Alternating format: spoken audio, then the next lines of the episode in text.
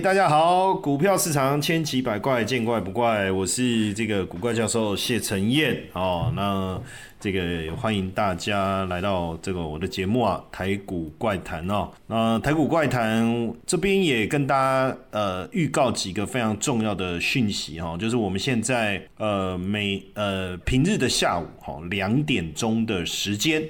哦，我们会有这个标股怪谈的直播节目哦。那整个节目的一个设计呢，希望能够在节目当中呢，偏向更为专业哦。让大家有更多学习的机会，所以我就做了一个节目的调整哈，叫做标股怪谈哈，在平日的下午两点哦，两点。那基本上你要去 follow 这个节目哦，你到我新的这个节目的频道，你可以直接搜寻古怪教授谢承彦，但是搜寻不到，为什么？因为哦，搜寻的人还不够多，所以排不到前面哦。那你可以用什么方式？你可以。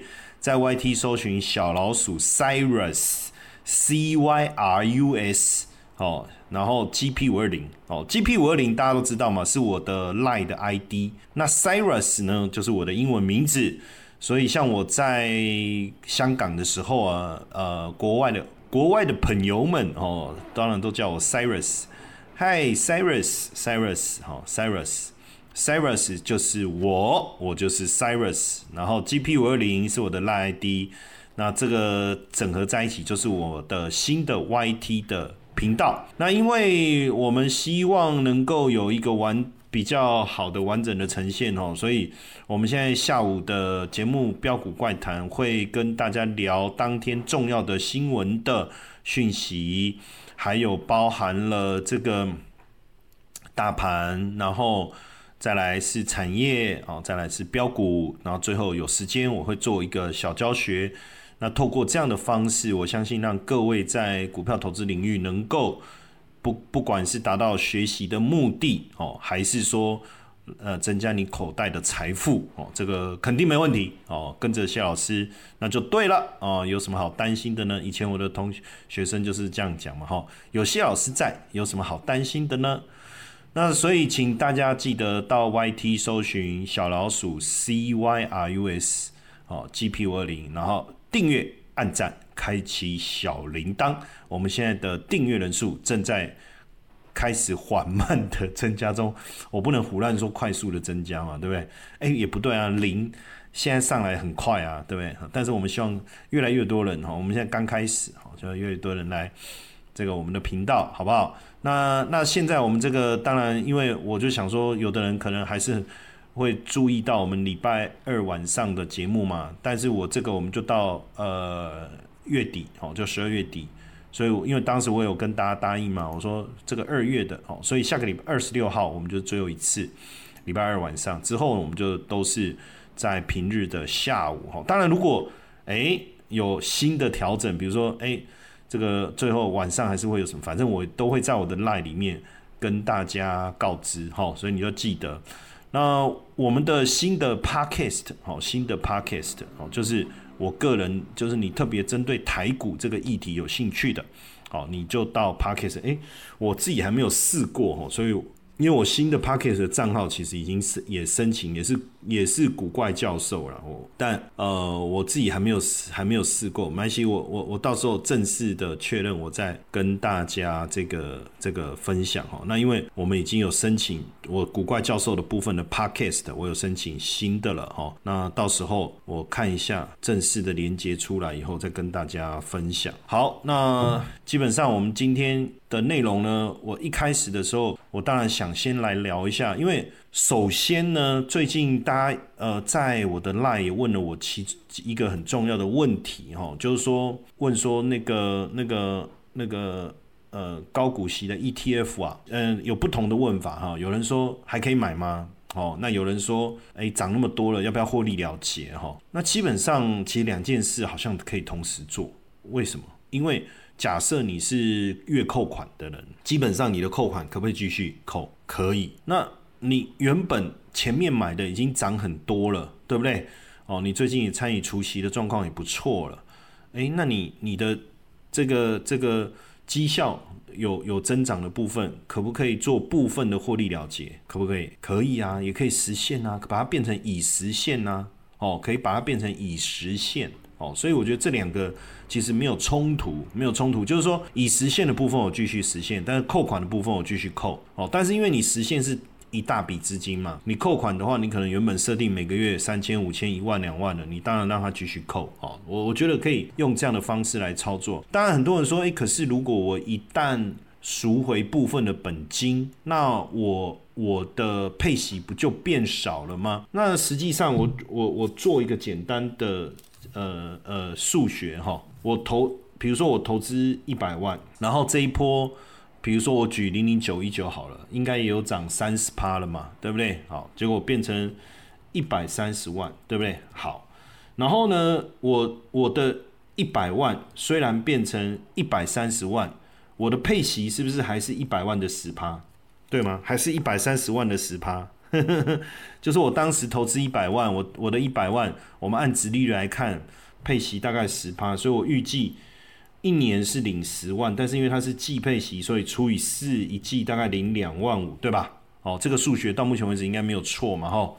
好，然后呢，然后呢，那这么今年以来涨涨得非常的多，所以涨幅来了三三十趴，所以我的整个资产规模它到了一百三十万。那请问一下，我下一次领息，我要问你是拿到两万五，还是一百三十万的十十趴，然后十三万除以四，一百三十万的十趴嘛，就十三万嘛，吼，除以四是多少？三三点二五。好，所以我要问的是说，呃，你你年初进场一百万，然后值利率百分之十，所以预计每一季拿到两万五。那现在资产规模成长来到一百三十万了，请问你下一季拿到了配息？假设配息的还是一样的话，那你是拿到两万五还是三点二五万？答案是什么？答案是二点五万了，因为你净值增长的部分，它还没有没有滚入，没有没有滚入你的配息啊。好，那所以这个时候呢，你去想，你额外赚到的那个三十万，不就是本来你预期三年的配息吗？所以等于你提早拿到的三年的配息，你要不要把它实现？好。那我就把它给实现了哈，那我必须这个这个部分的获利了结嘛哈，然后我把那三十万拿出来，所以这三十万就我的了嘛，对不对？可是呢，我虽然里面的本金剩一百万，可是我的单位数变少了，所以你未来的净值会减少。那减少减少多少呢？很简单，我我我刚才我现在讲的这些数学，我不知道。各位能不能听得懂？但是反正你大你就会变成大概在一点九万，所以你的配息就会变成减少，变一点九万，所以等于你少了六千嘛，对不对？零点六对，然后乘以四嘛，就少了两万四，一年少两万四。可是你拿了三十万回来，OK？那你这三十万未来你可以再找机会重新进场，增加你的单位数，那你的单位数就一定会比之前更多啊。哦，一定会比之前更多，那你的配息就可以再增加，大概是这个逻辑。好，大概是这个逻辑，所以基本上获利了结有没有它的必要性？我觉得是有，因为你没有获，你净值增长的部分它不会增加你的配息。如果你没有获利了结，实际上没有真正的入袋，所以你要入袋为安，你一定要你一定要做部分的了结。可是你部分了结以后。哦，你的单位数就变少了，所以你的配息会减少，所以记得还是要继续扣款哦，继续扣款，原因在这里哦，原因在这，这样子可以理解。所以你在这样的一个操作之下，你就可以维持你的稳定的配息，但是你又。慢慢的、慢慢的提，把一些一些获利的资金把它提出来，把它提出来，哈，这个那当然，这这个，所以这样的一个做法，哈，你你可能需要花一点，可能需要去想一下才能想通它背后的，因为呢，基本上当你持有，你当时买一百万，然后你的资产成长到一百三十万，你的配息并不会比原来多增多增百分之三十，不会不会，你只有资产增加百分之三十，可是如果你没有获利了结。那之后股价修正，你的资产也是又回到没有获利前的状态哦，所以获利了结这件事，我认为是有一个是必要的。那你持续的持续的一个扣这个定期定额的扣款，维持你的这个现金流的这个水位，这样基本上是不是就可行了？对不对？哦，好，那我们来看一下，因为我刚好今天花了一点时间准备了一份资料。那今天当然如果有上来看直播的，等一下有问题也可以一起来讨论一下哦。因为最近这些 ETF 太热了哦，实在太热。那刚好因为这一次呢，零零九一九它调整它的持股，但是呃基本上嗯基本上还没有完全的调整完毕哈。但是我从关呃这个台湾指数公司所公告的资料跟参考这个。投信的官网，我稍微整理一下，然后把剔除的跟纳入的，哦，帮帮大家做了一个整理哈。那最近当然最非常热的这个 ETF 就是这个零零零零，算是零零九一九、零零九二九都非常的热哈。那因为近期以来一直攻占交易榜的榜首的哈，实际上都是呃变成反而是呃零零九一九哈。决定一九一九，那当然十二月它的这个规模哈，规模狂增两百六十九亿哦。那我呃，杨洋问了一个问题，他说获利了结提出来开始定期定额，是还是在下一个低点出现一次进场？这个问题其实看起来很难回答，但实际上也不难回答。感谢工商会，到底难不难回答？应该这样讲哈，应该这样讲。对我来讲。我我讲我我先讲我的立场好了啦哈，因为我自己对行情有一些想法，我对行情我有些想法，我觉得应该是说这个问题要从两个不同的身份来看，一个是我，一个是一般投资人，对吧？那如果是一般人哦，如果是一般人，我我其实会会会会呃会建议哦，就是就直接获利了结以后定期定额，因为。你你很难去确认说行情接下来会往上或往下，那如果往下何时会会有一个低点？好，那当然对我来讲，我一定选择后者。为什么？因为我我会我会交易，我懂得判断市场的状态。或许我我不会买在最低点，但是我知道对的时候或是错的时候，我该做些什么事情。我我就讲嘛，我在那个泽泽的节目我有讲啊，我说。其实我第一次进场买债券的时间点，不是今年呢，是去年的十月啊，去年的十月啊，哦，去年的十月。可是我进场以后，我我第一批进场以后我就没有再加码，因为我发现不对。然后我第二次再加码的时间点是在今年，今年大概九月、十月那个时候，九月、十月那个时候啊，哦，九月、十月那个时候。所以，所以如果像我，比如说我有能力去判断。这一个低点的话，像我啦，我是有，当然我不一定是绝对低啦，哦，但是至少我觉得判断出一个适合进场的低点的能力是具备的。当然，我下一次低点再来，但是我通常对同学的说法，我都会说定期定额比较直接就可以，因为 因为我跟你讲，我跟他讲说下一个低点再再进场比较好，然后他就会问我说，那怎么判断？我靠。啊你都不知道怎么判断啊？你问我下一个低点在哪里，怎么进场？啊，你不是给蒙了吗？你你一对不对哈？所以我说，如果哦，我的前提就是听起来很很很不负责任的回答，但是实际上这样的回答，我觉得是最标准的。就是说，如果除非你有能力判断下一个低点，当然不一定是绝对低点，也有可能只是相对低点，但是你也知道你自己也可以接受。那我是建议，你可以下一次低点再再进场，但是但是我告诉你，因为以我的认知，我觉得下一次的低点的出现的时间点，可能是在我自己的认为大低点哦，小低点那当然就定期定额就好了，就回档不够深，然后那当然就是就是一个小低点，那就直接定期定额就好，因为你一个月才买一次嘛，对不对？那你那你一定要定期吗？不一定啊，比如说我定额，我一个月买一次，那我那个月我要什么时候买？我跟各位讲我自己的做法好不好？其实我的做法是这样，我每个月会进场买一次，我有设定一个比例。那如果它在跌的时候，我买完一次以后，我就会等它再往下跌。就我买完以后它再跌，我不会马上进场，我会再等，等到什么时候？等它止跌的时候，我会再进去一次。那反而我不会追高，就是我买完以后，哇，它很强劲的上涨，我就不追了，我就一直等，一直等，一直等。我是德川家康，我不知道这个各位知不知道这个故事。对不对？丰田秀吉、德川家康，还有一个是谁？宫田信长，是不是？哦，三个人，然后用不同的方式要让那个鸟鸟说话，他就是等。用等的人是谁？呃，那个德川家康嘛，最后他拿下天下嘛，对不对？就是等。那我我的操作逻辑也是这样，比如说像大家也知道，我债券买了一千万，对不对？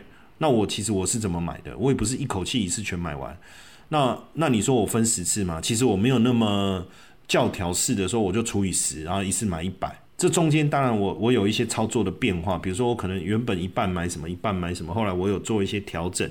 然后我第一笔在去年十月买了以后，我后面的本来要再进场的我停了。然后我等到等到这个今年的呃十月那时候，我觉得绝佳买点来了。呃，其实我六月我有尝试再买一点，发现也不太对。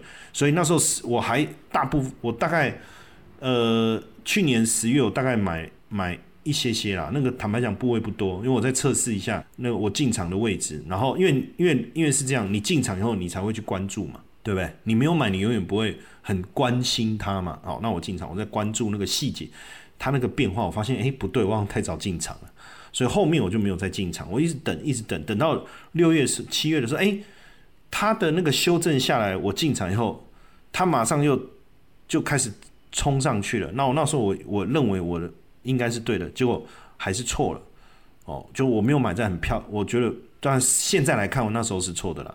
哦，那后来一直到十月的时候，我发现值整个值率喷出，那时候我认为时间点都到了。我也我也其实我在节目我都有跟大家讲，我都有讲，哦，我都有讲。那那当然你说你有没有跟到，或是你有没有 catch 到，你有没有得到，那就不关我的事了嘛，对不对？我我我又没办法左右你你的右手，对不对？我也没有你的账户的密码，我也不能去帮你下单。所以那个时候我自己其实就就冲进去了。那冲进去以后。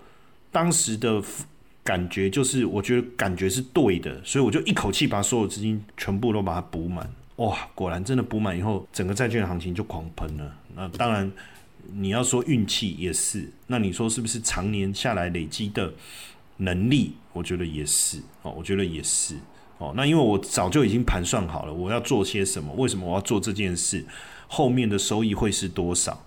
哦，那我要买的产品是什么？那我的领息是多少？其实我都算好了。然后后面再进来的资金我要怎么处理？其实我们都有很很很严呃很完整的思维了。哦，那当然这一次的，所以你说如果你你获利了结以后，哦，获利了结以后是要这个定期定额还是低点出现一次进场？哦，那就是看你自己本身对于操作面的理解有多少哈。那我们来看一下哦，台股 ETF 成长王是谁？哦，是九一九哦，是这个九一九哇，很猛哦。九一九是今年成长多少？我靠，这么多！如果以金额来讲是九二九，九二九成长规模是一千哇，规模现在是一千一百零五亿，但是九一九是八百零三亿，规模是输给九二九哈。那第三名呃，不是规模最大其实是。零零五六嘛，哎不对，台湾五十啊哈，哦配息的哦，OK OK，重来一次哦，应该讲说前十大 ETF 受益人数成长率的变化，但目前这里面规模最大是零零五零嘛，哈，然后再来是零零五六，再来是零零八七八，OK，然后第那如果高股以高股息为主，零零五零不算的话，那第一名就高股息，第二名就零零八七八，第三名就零零九二九，第四名是。九一九，但是为什么它排在最前面？因为它是今年以来成长规模最大的哈，它成长了多少？它成长了这个呃四四千八，看四千八是多少？四十倍，凶悍嘛哈，看真好赚。我后来觉得开投信比比我们买债券还好赚，对，因为因为因为它的规模上来以后，它的管理费多少？零点五，零点五还是零点多少？可以查一下。那这个规模乘上这个，就是他们的收益嘛。所以他就拼规模就可以了。哎呀，所以以前我也在投信，我那时候一直觉得说，哇，投信真是一门好生意，对不对？别人给我钱，哎，我呃，我我我我把钱放在银行，银行要给我利息，可是你把钱放投信，投信还跟你收钱，看天底下怎么那么好的生意可以做，对不对？哈。那当然你把这叫资产管理了哈，资产管理，我们也不用这个这个叫什么呃眼红嘛，就嫉妒嘛，对不对？因为你你你看群益哇这么厉害，那你去买群益的股票当他的股东啊，他赚钱，你再拿他的一批分他的股利啊，对不对？你你看国泰这样你不爽，也不是不爽，应该说你有买零零八七八，当然有配息，这个 OK 啊，也有获利嘛。但是你觉得他赚你的管理费你不爽，那你再去买国泰的股票啊，对不对？当他的股东啊，对不对？股东会的时候还可以去问说，那最近为什么这个这个投信的绩效都上不来，对不对？请发言人好好解释一下，对不对？还可以很凶哦，对不对？然后这他就啊，通通常我们这么凶的情况下，哈，他也搞不清楚我们的来历了，然后就会开始就跟旁边的这种没有交头接耳说。哎，这位是谁？这位是谁？哪家派？是不是查一下他背景？查一下他背景有没有？好，去查。哎，哎哎，我们也查不到。哎，看我我我请那个股务代理那边翻一下好了。我我你哎哎，总经理你先套一下，问他叫什么名字啊？不好意思，这位这位大哥，请问您是？我股我我我我我是谁？你不认识？我是你们的股大股东啊！哦，千万不要把自己的名字讲出来，对不对？因为他可能。透过股务代理那边一查，会发现你只有买一股，会不会 什么大股东还讲话那么大声？所以记得哈，是股东就可以参加股东会去呛虾了哦。那受益人数哈，受哎各位没有享受过这种待遇哈，因为你们不知道啊，你们不懂啊。实际上你拿到股东，你你不要呃就是委托书签委托书，别人就帮你出席嘛，你就自己去啊，然后参加股东会啊。你看以前那个阿托贝尔不是吗？他去红海的股东会，他不是就他就会抢麦克风啊，然后问郭台铭啊，诶，这时候郭台铭得乖乖听他讲话嘞，对不对？然后你看哪一个上市公司，他的经理人这时候股东问他事情，他不爽，不爽记者就播啊！你现在诶，拜托，现在什么时代？那你直接就在就在 D 卡上面踢爆他，是不是？什么态度？好不好？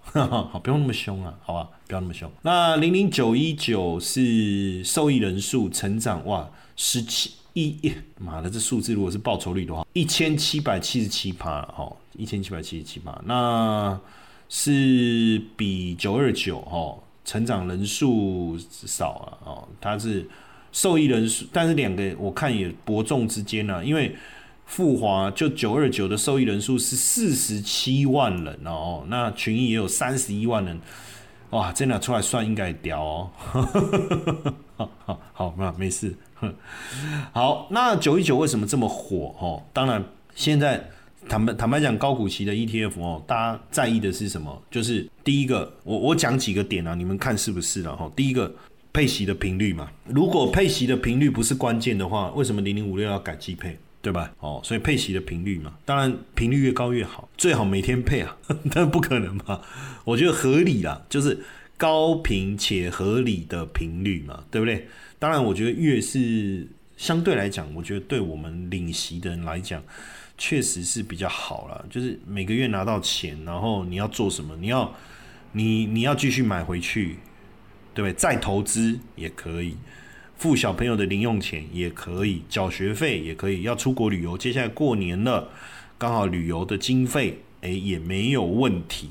所以其实我都跟年轻人讲啊，我都说，我都跟年轻人说，呃，你投资高股息 ETF 是对的，其实不用等退休。很多人认为说年轻人应该赚指数，对不对？去累积那个价差，也对。也不对哦，为什么？我讲第一个原因好不好？上次这几个就是现在你记者都超年轻的，每个看到我说哥哥哥，然后呢就是小美眉嘛吼，然后呢他们就问我就在聊这个话题，我说其实年轻人买高股息 ETF 哦，其实好的，为什么？我我举个例子哈，年轻人对投资比较没有经验，所以你也可以讲他会缺少两个东西，一个叫安全感，一个叫纪律，对不对？那安全感、纪律怎么来的？纪律的背后是安全感。如果会赚钱，就有安全感，有安全感就可以继续投资，有没有道理？如果今天你没有安全感，我叫你维持纪律，你愿意吗？我跟你讲说，你照我的方法做，你就会越来越瘦。结果你照我的方法越来越胖，请问你会继续吗？不可能嘛，对不对？所以一定是你照了我的方法，才一小段时间之后，你开始看到成果了，你是不是才会继续？所以纪维持纪律的背后其实是安全感。那就投资来讲，什么叫安全感？有看到成果。那所以，如果今天我去投资市值型的 ETF，例如，哦，随便举例，最最大就零零五零嘛，哈，比如说零零五零，哈，就它在跌，那你觉得我会维持纪律继续扣款吗？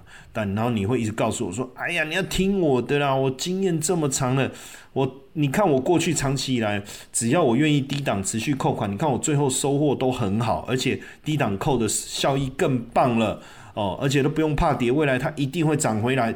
讲了那么多，然后呢？对年轻人来讲，然后呢，他就没有感觉啊，就好像我们年轻的时候，父母都跟我们讲什么，不要熬夜啦，等你老了就知道啦。你觉得年轻人有听进去过吗？我以前熬夜熬的可夸张了，我根本不叫，我根本不把它叫熬夜，我叫挑战不睡觉，对不对？连续三天吧，打麻将、打撞球、唱 KTV。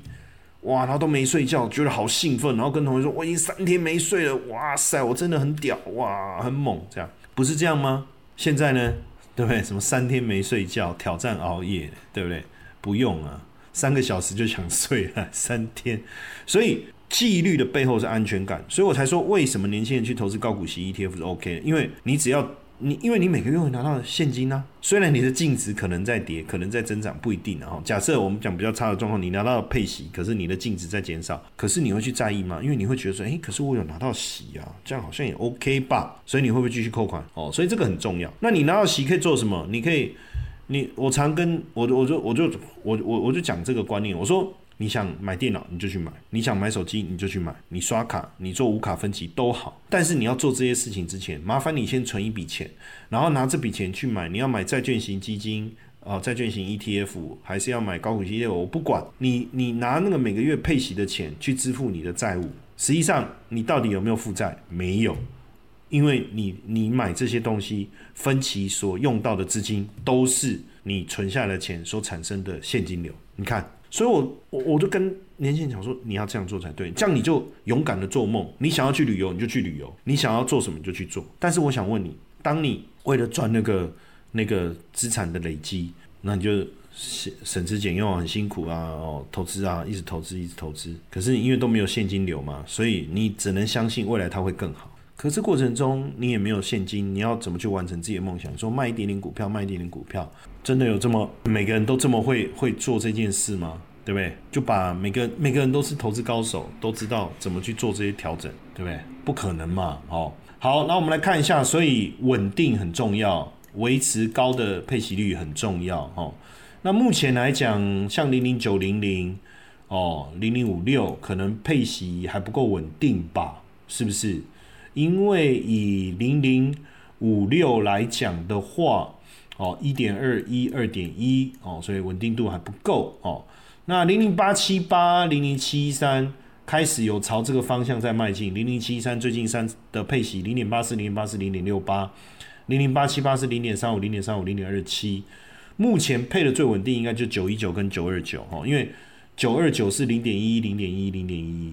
那九一九是零点五五，零点五四，零点五四，往前两次了哈，最近是零点五五了哈，这个最近，所以目前看起来是九一九跟九二九是稳定哈，稳定。那当然你是说除夕后后来买，除夕前买没有问题，参与参与配息，对不对？但是如果你刚好在前一天买，我觉得就有也有一点点怎么讲，就是那个配息，因为大家知道要填全息嘛，所以。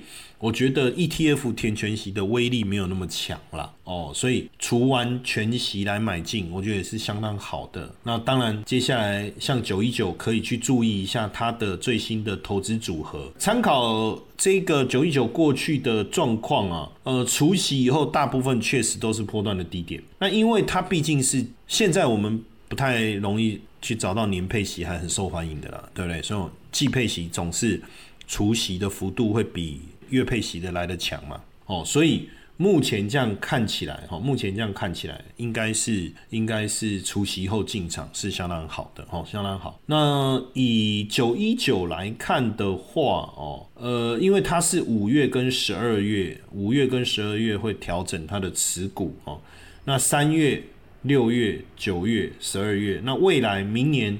三六九应该都也能够领到零点五五哦，能够领到零点五五。那至于你说都领完以后会不会就没有钱配息？不至于，为什么？因为十二月、一月，像十二月新普除息，一月中美金除息，哦，联发科除息，未来七八九还可以继续哦，又可以继续，因为七八九的呃除息出来以后，又会有活水进来，所以问题不大，问题不大。所以十二月主要还是以今年。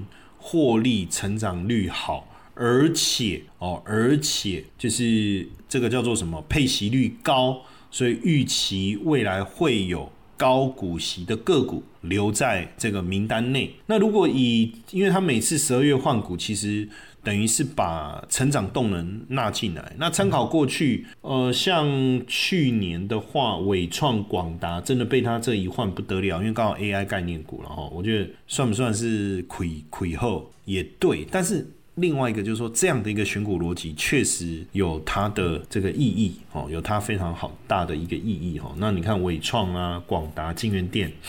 哦，建鼎、阳基工程这些都有很大、很惊人的一个涨幅哈。那当然，今年哦，今年最新的持股哦，黄金阵容我们整理了一下哦，透过台湾指数的资料跟官网的比对，然后大概整理了一下最新的成分股哦。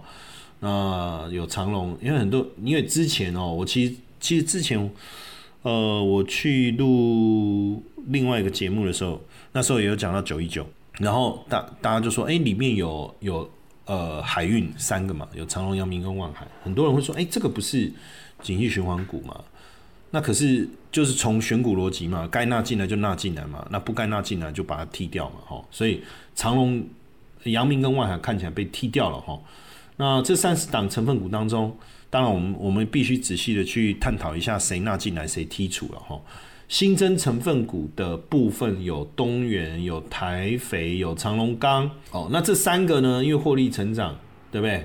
然后在这个船产的部分嘛，哈，然后现金值率也不错，预期现金值率也不错。主要是前三季的 EPS 的成长率都非常的惊人。你看东元成长了九十三帕哦，台肥是七十帕，长隆刚有五十六帕。那兆丰金、中信金其实也非常的好，获利成长很惊人。实际上，这个也是我我在讲，明年金融股会会会会会蛮受到高股息的青睐，因为呃，今年坦白讲，有很多没有配息嘛，哦，那没有配息原因，当然是因为有一些呃账面上的未实现损失啊等等啊，或者说真的损失，比如说保单理赔的损失、防疫保单哦这些。那防疫保单的损失早就已经冲了，冲掉了嘛，对不对？今年没有这个问题。好，那未实现损失的部分，搞不好今年没有扩大，明年搞不好会回冲一些回来。哦，那所以加上获本来的获利就稳定的情况下，殖利率金融股明年，因为现在金融股坦白讲，今年的基期并没有大幅度的垫高了哦，所以明年可能只可能舍舍费下来，殖率可以超过百分之五的话。那应该会很多被纳进去，所以你当时我就这样讲了。那你看，像兆丰金、中信金就被纳进来了哈。然后再来是神机啦、中美金哦，还有保雅，这个是新增的部分哈。那呃，这个删除哦，删除减码比较多的是像这个伟创哦，伟创，然后日月光、瑞仪、台表科、细创，主要是股。像伟创哦，你看它是股价涨多了以后，股利率就偏低了哈，所以势必要出场哦。台表科获利衰退了哈，那细创的部分也是股价涨多。那阳明跟望海哦，阳明跟望海当然就是获利衰退哦，获利衰退哦，获利衰退。然后加广达哦，你看加士达跟广加士达也是获利衰退，股价又涨多了哈。那广达是股价涨多，所以股利率偏低了嘛。那大连大哦也是一样哈，获利衰退。天域的部分股价涨多了，南电获利衰退哈，预期获利衰退。所以获利衰退，当然前三季获利衰退。当然你说，哎，可是现在不是有那个航运航运开始不是走产业利多吗？所以你要知道 ETF，尤其是高股息 ETF，没有在做，没有在 take view。以前我们在投信的时候，这个专有名词叫 take view。哦，take view 的意思就是说，我去预判这个产业未来的发展，然后呢，我预先买进未来产业发展会很好的股票，这个叫 take a view。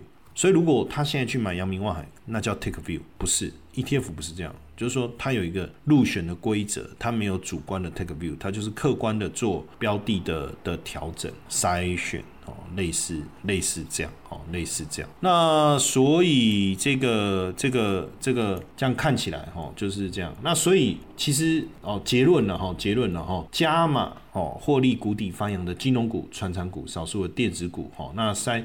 删除获利衰退的航运哦，那涨多股利偏低的 AI 股哦，获利了结，然后衰退获利衰退的电子股，然后还有少数的传染股，当然这样子也好哦，就是说航运股本来大家就争议比较大嘛，因为景气循环嘛，那 AI 电子通路涨多的，大家也在想说，哎，是不是应该要卖掉呢？哦看来也真的是调整了哈，那开始。获利成长极其偏低的哦，金融股、传产股，我觉得这个方向其实还蛮不错的哦。那这样也有个好处，客观也没有掺杂个人的因素在内哦。所以假设哦，你刚好也在思考要不要这个投资高股息 ETF，我觉得大环境当然是一个考量啊。那以目前来看，我们也看不到台股。偏空的理由嘛，这个我有讲过了哈。我在在标股怪谈的时候，我有讲过哈。那所以基本上你说持续持有这个 ETF 可不可以？没有问题。持续扣款可不可以？没有问题。那成分股的一个调整的一个方向也符合我的想法，所以续报我就 OK。但是获利的部分可以做这个获利的调整。对不对？好，我们叫停利不停扣了，哈，停利不停扣。那也要提醒大家，哈，就是说我们台股怪谈，因为我本来就是试播，所以我想要去多一些跟大家接触的方式，聊一下内容，看看调整一下节目的节奏跟方式。那我们现在比较确定的就是下午的部分，哦，就是现在这个礼拜，哦，接下来是礼拜四、礼拜五下午两点，哦，到两点五十分，我我的节目叫标股怪谈，我希望透过每天。盘后的这个时间，能够更明确的去跟大家把今天一整天，当然很多人说，哎，老师你怎么不找一个主持人啊？什么增加这个流量啊？哦，但是我坦白讲哦，我上三立的 Catch 大前朝有没有主持人？有。我上金陵天下有没有主持人？有。我上呃凤凰股市福利社有没有主持人？有。真正能够让我自己好好的去表达我自己的想法，哦的。的时间一定比较有限制嘛，因为主持人会讲话嘛，有的主持人又爱抢话嘛，对不对？哦，那那我要能够完整的去表达我自己的想法，我的立场，哦，当然我在上所有的节目表达都是我的立场，这个没有问题。但我的意思是说，更完整的去传达我想要跟大家分享的一些内容，需要足够的时间。所以为什么我自己的节目我要我自己来讲，是因为我我我我有足够的时，而且。那我也不可能一天讲二十四小时啊！我我我我后来发现，为什么呃五十分钟的节目是很好的一个长度？因为就我们自己在在谈话的过程中，其实过了那个时间哦，你那个延续力哦，还有那种活跃力哦，就会开始转向了。所以我觉得五十分钟差不多，因为我我五十分钟，我计划十分钟把重要的新闻讲完，然后十分钟把大盘解完，对不对？哦。再来十分钟把重点的产业讲一讲，然后再来十分钟讲一下标股。如果标股够精彩，讲二十分钟，那就讲了二十分钟。如果标股讲完，诶，其实今天的标股没有那么多可以讲，剩下十分钟我们就来我们的古怪研究室，教大家一些重要的观念跟心法，对不对？哦，因为股票要做得好，标的的选择很重要，什么时候进出场很重要，怎么样做这个要。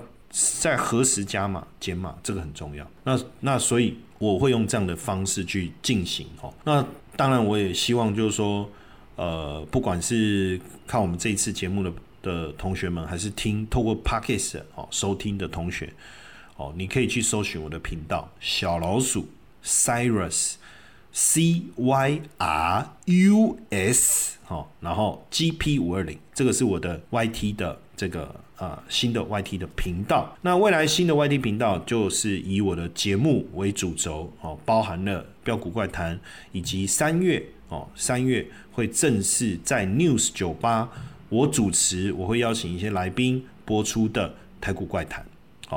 当然如果台股怪谈播出，我觉得标股怪谈跟台股怪谈好像有所混淆。有必要，我那我会改的是标股怪谈哦，可能叫标股什么也不一定哦，反正节目名称只是一个一切如浮云嘛，对不对？重点是主持人嘛，哈，重点就是古怪教授哈，但至少我们就是希望能够透过下午的时间哦，来跟大家好好的分享，好不好？那我们现在是礼拜四、礼拜五，所以未来我们就就看尽量我什么时候可以调整成。一到五，哦，一到五这样子，好不好？哦，那请记得大家到我的新频道哦，小老鼠 C Y R U S G P 五二零订阅哦，然后这个按赞订阅，好不好？然后开启小铃铛，为什么一定要搞那么多步骤？哦，好烦哦！订阅一定要嘛，对不对？哦，因为订阅你才会收到通知嘛。那开启小铃铛，你通知到你才会收到嘛，对不对？好，那分享是什么？因为好东西要跟别人分享。哦，好多步骤哦，不过大家应该都很熟悉了，好不好？然后记得加我的赖好友小老鼠 GP 五二零，好不好？小老鼠 GP 五二零，好不好？哦，然后这个杨洋说已经财富自由，现在就是做什么？做做做做功德哦，不要这样说了，啊，基本上呢，当然做不做就没有那么大的压力啦，应该这样讲哦。当然，如果能做更多，对不对？哦，然后。有有这些更棒的的回馈或收获也非常的好，所以我就尽我的能力哦去分享我认为对大家有帮助的东西，好不好？尽我的能力去分享对大家有帮助的东西。然后呃，最近大家有在赖问了一些问题，包括有同学在问 A P P 啦，哦，在问说，哎，他想要学习什么当冲啦，哦，还有同学在问说，哎，那。能不能就是让我指点说在哪里买进买出啦这些哦，那我都有一一回讯息给大家哈，所以你可以再看一下这个讯息的一个内容好不好哦？那有任何的最新的一个的资讯哦，我们都会在赖里面跟大家分享。呃，古怪教授谢承彦台股唯一认证的赖好友就是小老鼠 GP 五二零，好不好？其他的我就不晓得哦，其他的。这个如果主动去加你那个都不是哈，那就台股哦我们古怪教授的赖好友就是小老鼠 GP 五二零哈，那我的脸书谢承彦古怪教授，那我没有申请蓝勾勾，有很多人问，那原因说来之后我会讨会思考看看是不是要申请了哈，然后再来就是我的 YT 小老鼠 Cyrus GP 五二零，好，那你可能会看到我的 IG TikTok 还有什么？之后其实应该也可以申请一个 X 哈。也可以申请一个 X，那还有什么可以申请？反正我通通把它申请下来，就古怪教授谢承彦，古怪教授谢承彦啊，只有脸书他不让我把古怪教授放在前面。好，那今天的内容我我相信非常的完整啊，哦，对大家后续在投资高股息 ETF 上面应该也会有一些比较呃正确的的观念哦，也希望说今天的内容对大家有帮助，好不好？那因为我今天今天晚上的这个节目，我并没有特别在赖传连接哦，因为我怕大家把跟下午的做了一个混淆，所以今天你会上来的，应该就是你自然看到的哦。那所以，我建我希望大家可以到我的新的这个频道，在聊天室置顶的连接，就是我的新的频道哦。到时候你假设你就是对台股特别有兴趣哦，你觉得？我们分享的这些，对对于你未来在台股的呃投资学习或操作上会有帮助，那你就到我的新的频道哦，这个按赞关注我们，好不好？OK，好，那非常谢谢大家，今天我们就到这边哦，那也谢谢线上同学哦，今天也今天杨洋哦上来，非常感谢你哈，感谢谢谢您，谢谢谢谢大家，晚安。